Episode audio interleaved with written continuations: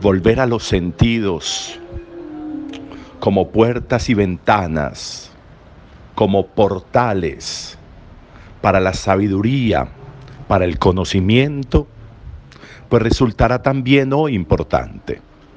Nos aportará también hoy los sentidos como portales para la contemplación, los sentidos como portales para la admiración, para tener la capacidad de reconocer mi tamaño en comparación con lo que veo, en comparación con la naturaleza.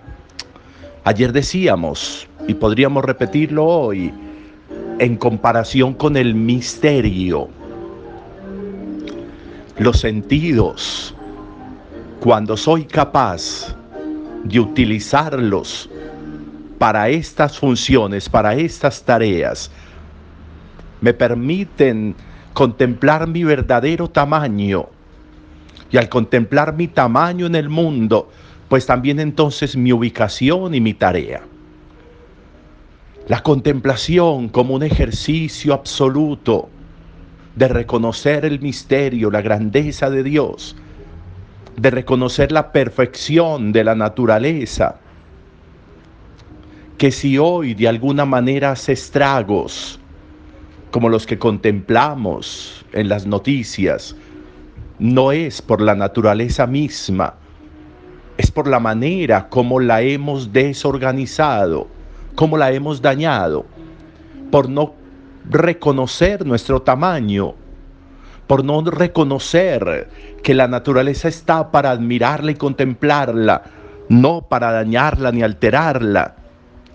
Que Dios está para contemplar su misterio y dejarnos envolver por ese misterio, no para manipularlo y pretender hacerlo a nuestra medida, a nuestro amaño.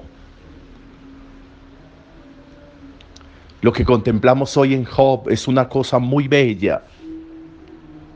La manera como Job es capaz de reconocer ante todo eso que Dios le está diciendo y como Dios le está preguntando que si es que lo conoce todo, que si es que lo sabe todo, que si es que conoce dónde reside el bien y el mal, que si es que conoce los portales de la aurora y cómo la aurora envuelve el universo entero, que si es que conoce esto y aquello o lo otro.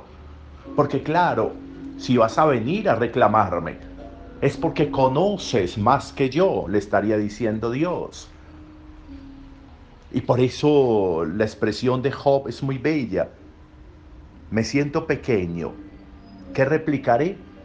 Me taparé la boca con la mano. He hablado una vez y no insistiré dos veces y no añadiré nada.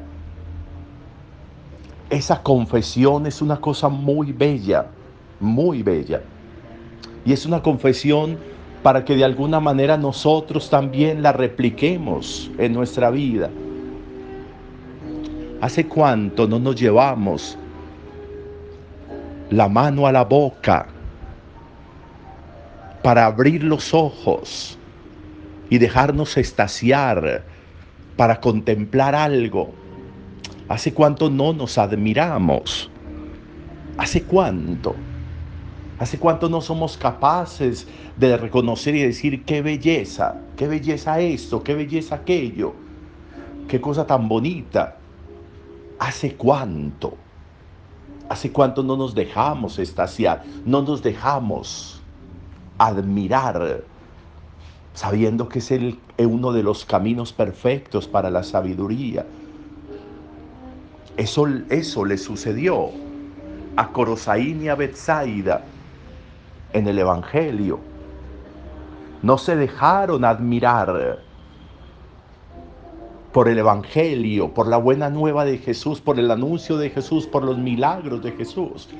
Les pareció que todo era lo mismo, les pareció que todo era igual les pareció que nada, que nada puede sacarlos de la cotidianidad y generar admiración.